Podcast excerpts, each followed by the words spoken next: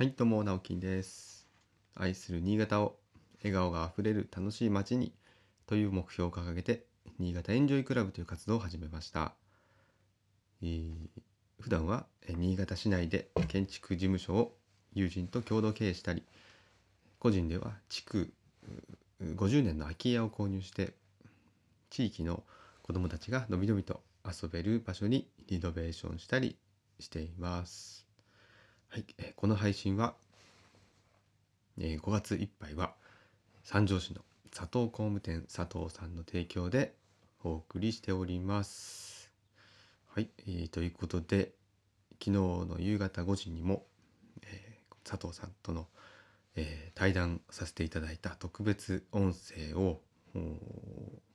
収録したものの中から第2回目の、えー配信ということで特別配信という形で、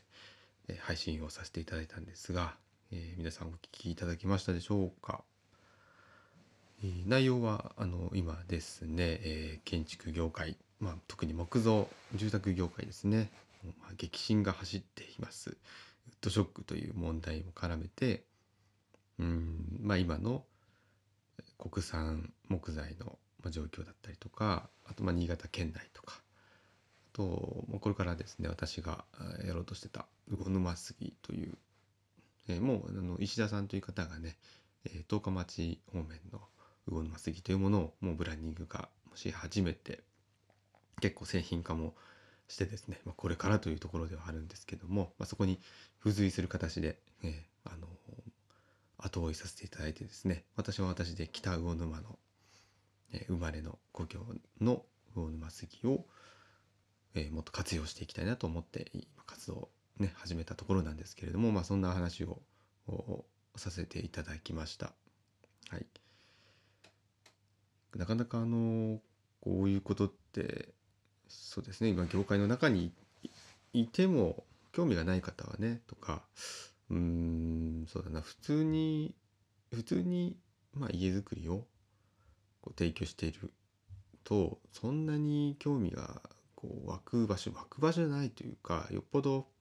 ね、県内県産杉を使うとかうんまあそういった活活動活動っていうんですかね、まあ、そういった、うん、ところにこう興味を持たないと意識しないような、うん、お話でもあるのでまあ一般の方は特に、うん、あの本当に知らない部分だと思うんですよね。うん、そもそもそんなにあの国産木材の活利活用されてなかったっていうところも本当にあの知らないと思いますし、うん、多分思ってるよりも使われてないんだなと思うと思います。うんまあ、それだけその海外の海外のというか、まあ、安い安くて、えー安定し安定供給されていた、えー海まあ、主にその輸入木材というものに、まあ、結構、うん、頼っていた部分があったんですけれども、まあ、そこがですね今崩れてしまってもう大変だ大変だともう大混乱になっているわけですね。ただまあこれもですねいつかはまあ収束収束がどのどのラインをもって収束と言っていいかわからないんですがもういつかは落ち着くんじゃないかというのはやっぱり言われておりまして、うん、あの結局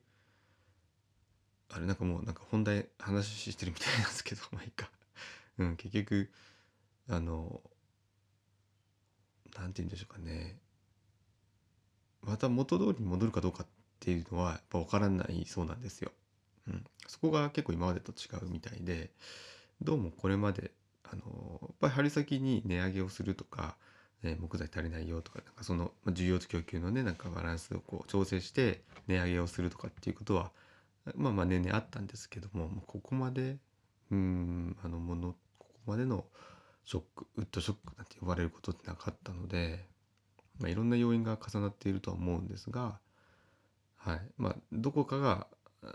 たくさんね、うん、あの木材抱えているっていう可能性もありますのでまあまあそうなったらまた値値下げがするのかなとかっていうふうには思ってますけどもどうもまあ秋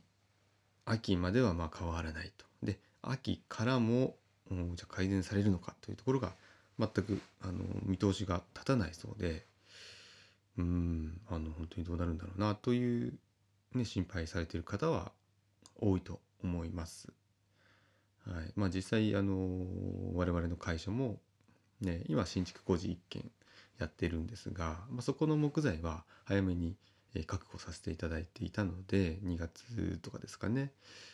その分に関してはまあ心配はないんですけれども、まあ、次のやっぱお話もあるのでえーそうなってくるともう今のうちからですねあの、まあ、ちょっと木材がこんな状況で、えーまあ、思ったようにあの建築工事というのは着工できない状況ですというのはお伝えさせていただいております。本当にあの、まあ、我々がですねこの本当に川下側の人間がどれだけ騒いだところでやっぱりないものはないというところがありますので、うん、まあでもあのそうですね早めに新潟県産材のもうちょっと活用、うん、できるようななんですかね流通体制を整えるとか、まあ、林業側がですね本当に、ま、大変だ大変だと言われているそうなんですが私もあのそこまでやっぱ詳しくはなかったんですよね。そんなに目を向けてこなかった部分なので、まあ、今本当に勉強させていただいている途中なんですけども、うん、まあやっぱりでも林業側からのそのなんて林業側の補助金にちょっとこう今まで頼っていた、まあ、体制あの部分なんていうのもちょっとこういかがなものかってやっぱりおっしゃってる方もいらっしゃいますし、うん、まあそういうのも含めてですね見直す、うんいいきっかけと捉えられればウッドショックも、うんまあね、見方によっては、うん、いいいい流れに変えていけるんじゃないかなというふうな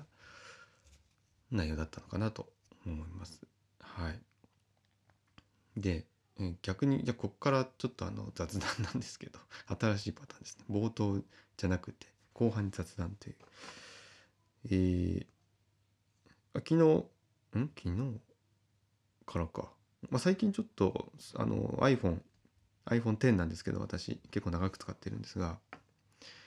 ちょっとあの画面の左上が黒くなってきて この前うんとですねなんかなんかの表紙に全く操作が画面タッチが効かなくなっちゃって。で私あのスクリーンの交換を自分でやる方なんですけどもキットを買って自分で交換するんですがで一回交換したんですよね。でその後に、うん、動かなくなってしまったので、えーもう一回ちょっと分解をして清掃して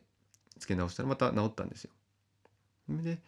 昨日ですね昨日ちょっとなんかあの暑かったからなんでしょうかね。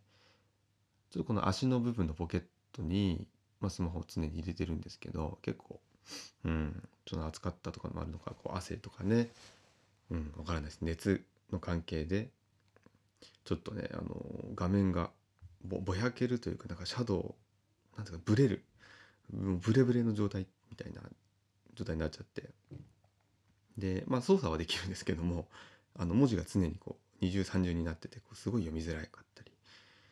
うんなんか疲れるみたいな感じなんで。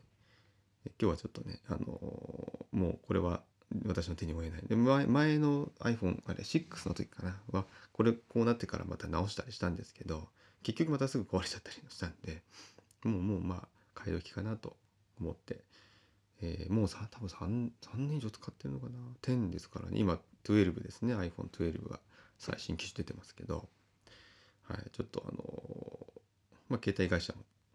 もあの買いに行きつつスマホ本体もちょっと見てこようかなと今日は思っております。はい。あ冒冒頭じゃないからちょっと余っちゃったな。まあこんな日もありますよね。あそれと昨日はですねえっ、とおじさんずという私が、えー加入しているですねおじさんたちが、